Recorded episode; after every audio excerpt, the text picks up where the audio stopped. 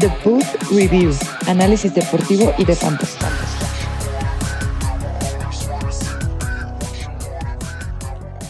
Amigos y amigas, ¿cómo están? De regreso en The Booth Review MX. Eh, antes que nada, una disculpa a todos nuestros radioescuchas eh, y familia Booth Review por no haber podido grabar la semana pasada. Como se informó por nuestra cuenta de Twitter, tuvimos lo que se conoce como una causa de fuerza mayor. Sí, una- un- problemas técnicos para poder grabar, pero eh, intentamos eh, resolver, eh, componerlo más bien respondiendo allí unas preguntas en Twitter. Esperamos que les haya funcionado. La mayoría de las respuestas en Twitter creo que fueron aciertos en lo que contestamos. Pero sí, ya estamos de regreso, perdón, pero ya regresamos a la normalidad. Entonces, este, como es martes, les dejamos nuestro episodio de un pequeño resumen de lo que pasó la semana pasada, lo más relevante, y eh, a quién agarrar en waivers, ¿no, Toño? Sí, a quien agarrar en waivers y a lo mejor hasta un par de sugerencias para sus survivals, eh, que hay, hay buenas opciones esta semana. Eh, aprovechamos también para mandar saludos a Nueva York, eh, que hoy no se pudo conectar Agustín, Sofía también que anda por allá, eh, también saludos hasta Madrid, que sabemos que nos escuchan eh, todas las semanas desde allá sin falta. Eh, y, también aprovechamos para mandar saludos a Filadelfia, a Enrique, que últimamente no hemos tenido muchas noticias de él, creo que nos ha dejado en el olvido. Pero en fin, entramos de lleno. Otra vez capítulo corto. Yo creo que vale la pena empezar con un recap de las lesiones, ¿no? Hubo varias lesiones importantes en la semana eh, de varios jugadores eh, que sabemos que son titulares para varios de ustedes y sobre todo que yo creo que considerando estas lesiones va a haber otros jugadores que se van a beneficiar mucho. eh, como ya lo hemos dicho en el pasado, ¿no? Eh, yo quiero empezar diciendo la lesión de Juju, ¿no? Eh, Deontay Johnson estaba fuera, ya lo sabíamos, no jugó en, en el juego contra los Bengals y Juju se lastima, parece ser, por las noticias y el info que nos ha estado dando Rule, que es un poco más serio eh, de lo que parece, ¿no? Entonces pudiera estar algunas semanas fuera Juju. Eh, ¿Quién es el que más se beneficia de esto? Claypool, ¿no? Chase Claypool a partir de la lesión de Juju tuvo números que no había tenido en toda la temporada eh, y que se parecen mucho a los números que tuvo la temporada pasada. Eh, sería interesante también explorar la posibilidad de Washington, ¿no? O sea, a lo mejor en ligas profundas todavía no recomendaría alinearlo, pero en ligas profundas si pues, pueden agarrar a Washington por cualquier cosa, sería una, una, buena opción. Correcto. La, la lesión obvia también a comentar es la de CMC. Eh, hemos estado monitoreando esta lesión y parece ser que va solo se va a perder un par de semanas, ¿no? Entonces creo que no es momento de apanicar. Sí, no, mira, o sea, el que no lo hayan metido a IR, para quien no, no esté familiarizado con el concepto, IR es un espacio que le permite tener la NFL a los equipos para colocar allá a sus jugadores para que no ocupen lugares del roster eh, estando lesionados, ¿no? Entonces le dan chance como, es como una especie de comodín, donde ahí lo pones y entonces puedes contratar a otro jugador en lo que se recupere ese, ese jugador y ya cuando se recupera lo regresas. Pero el que no lo hayan mandado a IR quiere decir que sí lo están contemplando para que juegue dentro de dos o tres semanas. Entonces, pues esas son buenas noticias para todos los que tienen a CMC en su, en su equipo. Correcto. Eh, y ahí creo que el que se beneficia, vamos a hablar de eso en los waivers, es nuestro amigo Choba. Choba, Choba Hubbard. Correcto. Eh, lesiones también importantes en el roster de los Giants, ¿no? Creo que en el primer cuarto salen Sterling Shepard y Darius Layton. Correcto. Eh, no, no, no, no he estado muy al pendiente, no han dicho mucho de la seriedad de estas lesiones. Los obvios ganadores aquí es Kenny Golladay, que digo, no ha tenido una buena temporada con sus respectivas reservas, pero creo que puede ser una muy buena opción de flex esta semana.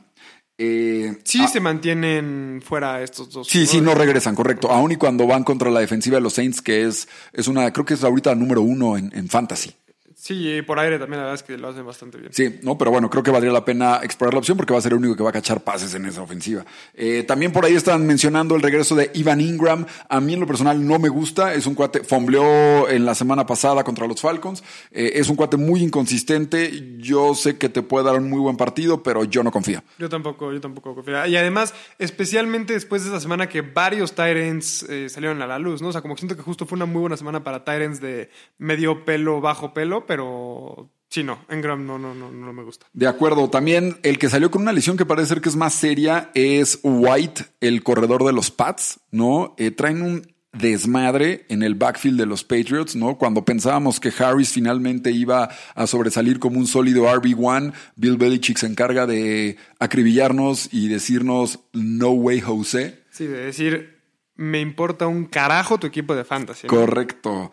Eh, entonces, eh, no, no sé qué tanto se beneficia Harris de esta lesión. Eh, la verdad es que con los números que ha estado dando últimamente, yo creo que sinceramente hay que sentarlo, ¿no, Alonso? No sé si tú veas. Eh, sí, digo, la semana pasada ya empecé sentándolo en un par de ligas y no sé, a lo mejor lo de James White pues, pudiera ayudarle, ¿no? Pero no sé, la verdad es que sí, este, el comedy de Nueva Inglaterra es una incógnita constante, entonces si tienen mejores opciones, por ejemplo, si logran agarrar a alguno de los eh, recomendados ahorita para el waiver wire, sí lo alinearía 100% antes que a él. Correcto. Yo no creo que sea mejor que una opción de flex, o sea, literalmente. Sí, no, no, ya no. Eh, Gronk se lastimó, pero regresó. Creo que no es nada de seriedad. Y el otro que está realmente preocupante, la baja producción que ha tenido esta temporada. Alguien que se fue en segunda o máxima tercera ronda. Este, y, y que encima se lastimó este partido es AJ Brown. ¿Qué, qué opinas de eso? Sí, eh, AJ Brown, mira, eh, siento que les ha afectado bastante a los Tyrants en general el cambio de sistema ofensivo, ¿no? O sea, el que se les ha ido Mike Smith, eh, sí, sí, creo que les ha perjudicado un poco. Ahora, definitivamente en, esa ofensiva lo que está pasando extraño es que AJ Brown es el wide receiver uno, ¿no? Y en esto, por ejemplo, ya sé que hablábamos la vez pasada de eh, ya, no, ya no hay muchos equipos que tengan un claro wide receiver uno, pero yo creo que en este caso sí, AJ Brown era un target eh, favorito de Ryan Tannehill y es un excelente receptor. Ahora, este caso donde tienes, o sea, no creo que ningún otro equipo en la liga tenga un receptor, con, un wide receiver 2 con tanto talento como Julio, ¿no? O sea, Julio sí creo que ya está muy grande, etcétera, etcétera. Hay muchos receptores 2 muy buenos, ¿no? Como el caso de Justin Jefferson, que ahí es donde ya no sabemos quién es el 1 y quién es el 2. Pero a lo que voy es, yo creo que aquí donde está tan claro que Julio es el 2 y tiene tanto talento, no se da seguido. Entonces, ¿Qué significa esta lesión de Jay Brown? Yo creo que sí le beneficia a Julio, ¿no? Porque pues, puede regresar a tomar ese rol que a Julio le acomoda muchísimo. O sea, Julio siempre ha estado acostumbrando a ser el receptor número uno, a, jugar contra los mejores corners y de todas formas eh, generar muchos puntos. Entonces yo creo que sí, Julio va a ser este, muy importante que lo alinee esta semana. De Jay Brown, o sea, no sé si tu pregunta también iba en sentido de qué hacer con él, ¿no? ¿Qué De hacer con tirarlo. él? O sea, ponte que te dicen, oye, su lesión no es tan grave, regresa a jugar. Él lo sigues alineando. Yo en lo personal lo tengo en una liga y esta semana, eh, digamos, tiene un, un, un matchup favorable, ¿no? Este, pero igual no, no estoy confiando mucho en él ya. Sí, no, es que justo es lo que te iba a decir. Yo creo que ya pasaría. O sea, hay ciertos receptores que son no-brainers, ¿no? Por ejemplo, si tienes a DeAndre Hopkins, lo alineas porque lo alineas, ¿no? Si tienes a Ya no sé qué tanto, ¿no? La- el, el target share que ha estado compartiendo, o sea, en esa ofensiva hay cuatro receptores que están dando buenos Claro, puntos. claro. O sea, Pero el mismo AJ Green dio más de 10 puntos PPR las últimas dos semanas. Sí, sí, pero esta semana la lesión de Hopkins, pues no, no, no le ayudó mucho. El punto es que eh, yo, en lugar de que ya sea un no-brainer AJ Brown, como lo fue la temporada pasada, todos los partidos, yo ya lo tendría más en un, dependiendo del matchup, ¿no? Como bien dices, a lo mejor esta semana contra los Jets puede funcionar, yo sí lo alinearía. Eh, si le toca un matchup medianamente complicado y tengo una mejor opción o con muy buen matchup, por ejemplo, ya nos estamos dando cuenta que prácticamente todos los receptores que juegan contra Atlanta son garantía de puntos, ¿no? O sea, esta semana fue el caso especial Shepard porque pues, se lastimó, pero ahora dio 10 puntos, ¿no? Entonces, este, si tienes algún receptor así con un matchup así de bueno, sí lo alinearía antes que AJ Brown sin problemas. Correcto. Perfecto. Pues pasemos entonces ahora a los waivers, ¿no? Eh, te digo, Alonso Boy, si vas 0-3 en una liga, que por cierto aprovechamos para mandar un saludo a Mijares. Eh, Yo voy 0-3 en una liga, en mi liga de la Ibero. Yo también voy 0-3 en, un- en una sola liga, pero ahí estoy, eh, en la que comparto con Manu Maldita y con sea. el bucanero Juani. Eh, sí, Sí, sí, pésimo, pésimo rendimiento. Aparte cometí la estupidez de rifarme por Justin Fields. Yo también, idéntico. Bueno, no, en la liga que voy 0-3, no. Curiosamente, gané en la liga que me el trifé con Justin. Con todos sus tres puntos, gané. Yo si hubiera alineado a Matt Stafford ganaba mi, mi matchup. Pero bueno, en fin. Eh, si vamos 0-3 en una liga, ¿por quién te vas? Opción número uno de waiver. Choba Hobart, definitivamente. O sea, hay, hay, hay a lo mejor algunos eh, un poco más novatos en el mundo del fantasy que dirían, no, es que Choba no te conviene precisamente porque McCaffrey eh, regresa pronto, ¿no? Pero Fantasy es un juego de ganar semana a semana, ¿no? Y Choba Hobart, o sea, lo vimos el año pasado. Los juegos que no estuvo McCaffrey le daban el balón a Mike Davis y hacía muchísimo más que lo que está haciendo ahorita con Atlanta. Eh, Carolina viene en serio, ¿no? O sea, tú decías que era uno de los equipos a los que sí les creía su 3-0. Correcto. Entonces, este, bien, traen, traen un buen equipo, traen un buen sistema eh, ofensivo. Sam Darnold está jugando como si fuera este, un QB top 10. Entonces, este, definitivamente Choba Hobart te dure así una. O sea, por ejemplo, algo que, se pudiera ver la semana pasada, Alex Mattison, estoy seguro que le ayudó a varios a ganar este, la semana sea, esta semana sus encuentros. Entonces, Choba Hobart siento que perfectamente te puede dar más de 15 puntos, que los vas a agradecer muchísimo. Eh, si estás, por ejemplo, si tienes tus running backs, o sea, si va a 0-3, es porque tus running backs a lo mejor son Gibson y Harris, entonces necesitas esta semana alinear a Cheva Jobar que te va a dar esos 15, 20 puntos. Incluso yo te diría, si aunque tengas buenos running backs y vas 0-3, agarra a Cheva Jobar y ya trades, ¿no? Es algo que luego no, no estamos viendo. O sea, va 0-3, necesitas ganar a fuerza como del lugar. Entonces, Agarra a Choba Hobart en tu opción número uno y haz algún trade por algún buen wide receiver, algún buen tight end, lo que necesites, ¿no? Otra cosa que también se ve bien importante para aquellos que van 0-3 en sus ligas es tienen que estar checando las opciones de kickers y defensas, ¿no? Por ejemplo, yo en una liga agarré la defensa de Arizona que estaba por ahí suelta, la alineé esta semana y me dio súper bien y fue lo que me logró dar el triunfo en una liga en particular. Entonces, hay que estar streameando y viendo opciones. Eh, por ejemplo, yo te preguntaría, yo tengo al pateador de los Falcons, a Q, en una liga, lo agarré en ronda 9 o 10 en mi draft. Me duele soltarlo, pero creo que hay que soltarlo, ¿no? Es, el lugar, creo que número 24 de número, en número de pateadores de fantasy. Es que te voy a decir qué es lo que pasa. O sea, como que siento que nuestra recomendación a principios de la temporada fue un poco inclinándonos más hacia los mejores pateadores de la liga. Yo creo que sí, Q sigue siendo de los mejores pateadores de la liga. Gracias a él ganaron los Falcons esta semana, pero el problema están siendo los Falcons. O sea, ese equipo mi equipo no está produciendo absolutamente nada, no están llegando a red zone, están haciendo tonterías en la red zone, como que no, no, no, no se están poniendo en posiciones adecuadas para meter goles de campo. Caso contrario, por ejemplo, Carlson no es ninguna maravilla, ¿no? Y ya falló un par de goles de campo, pero pues la realidad es que por lo bien que está jugando Derek Carr, los Raiders están constantemente en la yarda 30-40 del equipo contrario. Entonces, por eso es que Carlson está metiendo los puntos que está metiendo. Esa es la realidad de las cosas. Entonces, no sé, o sea, como que eh, en el caso de los Falcons es un poco incierto, ¿no? Tú decías que los criticaron muchísimo unos analistas de CBS, ¿no? Era Correcto. Que, que, decían como de, es que estos güeyes no están metiendo jugadas más de 30 yardas, no están jugando, o sea, no están jugando fútbol americano, ¿no? No, que dicen que están con un, con un, con un, con un eh, estilo de juego demasiado conservador. Dicen, mandan la misma jugada en un segunda y cuatro que en un tercera y diez, con, con pasecitos de Matt Ryan de cuatro o cinco yardas. Dicen, no han tenido es el, creo que es el único equipo en estas tres semanas que no ha tenido ninguna jugada explosiva de más de 35 yardas. Y pues eso está perjudicando. La realidad es que no solo a Q, ¿no? A todo mundo. O sea, Calvin Ridley creo que no ha dado más de 15 puntos en ninguna semana. Entonces, este.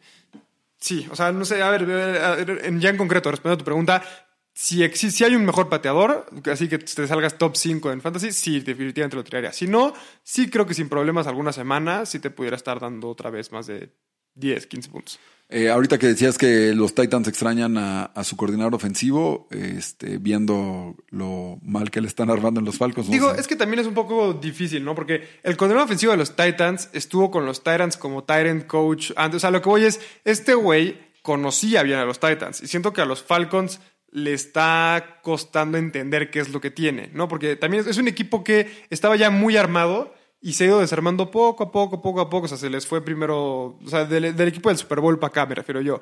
Dejó de estar de Bonta Freeman, este, ahorita ya no está Julio, el Tyrant, pues Kyle Pitts, como que no terminas de entendernos. O sea, todo el mundo te dice, es una bestia, eh, ya sabes, un, como que mucho poder eh, en crudo, pero no termina de este güey de explotarlo. Y también Calvin Ridley tiene un excelente receptor, no termina de explotarlo porque no intenta jugadas de más de 30 yardas. Correcto. Todo, todo, todo. Pero a ver, regresando a Choba, yo lo único que diría en contra de Choba es que es rookie. ¿No? Este, no, no es tan comparable, yo creo, con Mike Davis, que llevaba tantos años en la liga, ¿no? Que cuando se nos caía CMC, Mike Davis tomaba un rol protagónico. Eh, tiró un pase de touchdown Chova eh, la semana pasada, ¿no? Entonces, al ser rookie, vamos a ver qué tanto confía en él, porque también recordemos que por ahí está Royce Freeman, ¿no? Entonces, en, en, si, si no tienes el pick número uno en waivers y eres más adelante y necesitas algo interesante en running backs, creo que incluso Royce Freeman puede ser algo atractivo.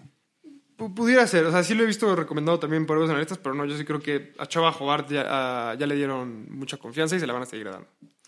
Perfecto, seguimos. Yo quiero recomendar un par de, de, wide receivers que ya están agarrados en algunas ligas. Creo que están por ahí como en un 50-60%. Eh, pero si los tienen por ahí disponibles, creo que vale la pena. Tim Patrick y Cole Beasley.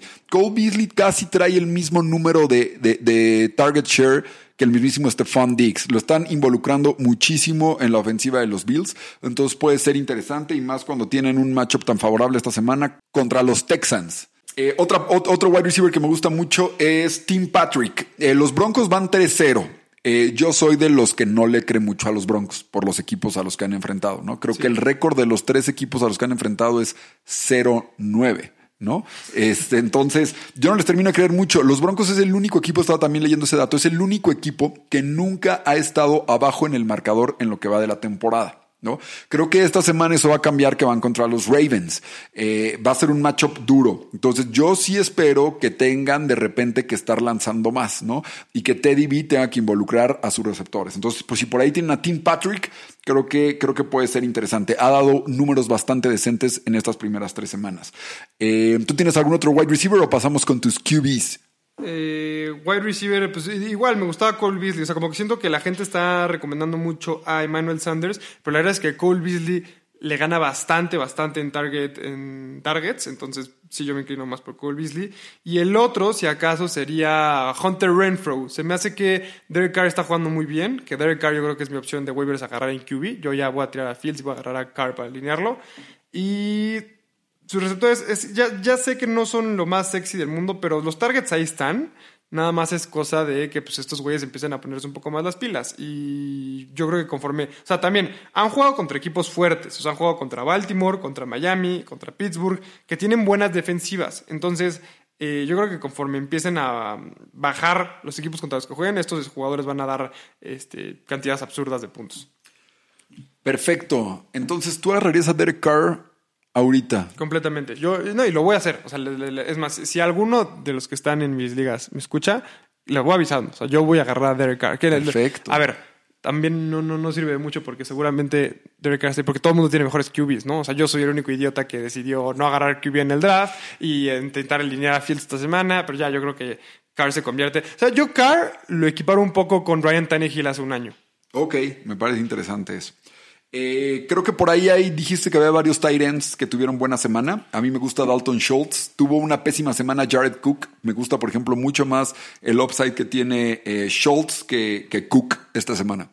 Sí, sí, sí, la verdad, Schultz este, se vio bastante bien. La conexión con Dak Prescott ahí está, ¿no? Metió dos touchdowns, entonces... No, y los Cowboys están metiendo muchísimos puntos, ¿no? Sí, sí, sí, me gusta. El otro que a mí me gusta es este... Dawson Knox, este, como que lo, de las facturas. Lo pasamos un poco por encima al principio y yo creo que lo hemos estado pasando un poco por encima porque le faltaba touchdown. Y ya esta semana que metió touchdown, eh, llegó a los 15 puntos, bueno, 14.90. Pero a lo que voy es, los targets ahí están, 4, 3 y 5, que pues para un tight end, obviamente fuera de Kelsey, de Waller, están bastante bien. Entonces, bueno, ahora que este dices Waller, la verdad es que algo que también estaba escuchando de, de, de otros analistas era que después de estas dos últimas semanas, que Waller ha tenido malas semanas, esta última semana Hawkinson tuvo pésima semana, lo único que terminan de confirmar es no hay nadie como Kelsey en fantasy en esa posición. Completamente, completamente. O sea, no, Waller no está a ese nivel. Pero, por ejemplo, Thomas lleva siendo un Tyrant sólido, ¿no? Diría yo. O sea, no, no, no el más sexy, pero ha estado rondando en los 10 puntos las últimas tres semanas y sus targets son relativamente parecidos a los de, o sea, ha tenido 3, 7 y 4 targets. Entonces, a lo que voy es, y, y, me parece que este güey sí ha metido todos touchdowns. Entonces, Knox, Knox sí me gusta. O sea, como que para cuando no meta touchdown te va a dar 8 o 9, cuando meta touchdown te va a dar 16. Entonces, pues sí, sí me gusta. Perfecto. Y pasamos rápido a defensas. Hay varias que están interesantes. Están los Bengals que van contra los Jaguars en jueves. Luego tenemos a los Saints, si por ahí están sueltos, que yo los vi en un par de ligas, van contra los durísimos Giants. Eh, los Dolphins van contra los Colts. Los Colts ya tuvieron la baja de Nelson otra vez. Entonces, eh, la verdad es que no se han estado viendo bien. Eh, eh, Taylor ha estado batallando durísimo, ¿no? Entonces, puede ser interesante los mismos Dolphins. Y la que no creo que esté disponible, pero por si la quieren checar, es la de los Bills que van contra los Texans, como decíamos. Todos estos equipos, la verdad es que también me gustan para Survival, ¿eh? Completamente. Sí, a mí los que más me gustan para Survival son los Bills y los Saints. Esos dos son mis favoritos. Perfecto. Y ya para cerrar, te pregunto, Alonso, ¿qué haces si tienes a Robert Woods en una liga? Eh, sentarlo. Yo creo que todavía es muy apresurado como para tomar decisiones más eh, fuertes, pero sí, o sea, yo creo que es el mismo caso que con AJ Brown. Yo diría, ya no es un no-brainer como lo pensamos que podría ser, ¿no? La primera semana que fue una locura con Matthew Stafford, eh, que la segunda semana uno pensaría que sería un no-brainer, pero no, yo creo que sí ya se vuelve completamente checar los matchups y si tienes dos matchups parecidos, pues alinear y tienes un mejor receptor, alinear al mejor receptor. Perfecto. Eh, y algo que comentar de los Jets, cero puntos. Yo creo que tienen que levantar, ¿no? O sea, Pues es que eso pensarías con lo que vimos el año pasado, güey. O sea, yo decía, los Jets ya no pueden ser los mismos Jets del año pasado, pero se están esmerando en... Zach Wilson, Zach Wilson se han combinado en las últimas dos semanas para un total de tres puntos de fantasy. Sí, no, no, es ridículo. No, la verdad es que yo, a- a- al revés, ¿eh? O sea, en en lugar de pensar que deberían de levantar, yo empezaría a perder esperanza en cualquier jugador de los Jets. O sea, el año pasado recuerdo que había un par de corredores de los Jets que de repente Frank Gore y de repente este otro güey, ¿cómo se llamaba? Ya no me acuerdo, pero que, que- que como que queríamos confiar en algunos jugadores de los Jets. Yo, yo sería completamente al revés. O sea, yo, yo alinearía un Jet en caso de completa desesperación y necesidad. Esperemos que no estén en ese caso. Pero bueno, este, pues nos escuchamos el jueves para nuestro Alínealo y Siéntalo. Este, les mandamos un abrazo fuerte y que tengan excelente semana. Saludos a todos. The Boot Review. Análisis deportivo y de fantasy.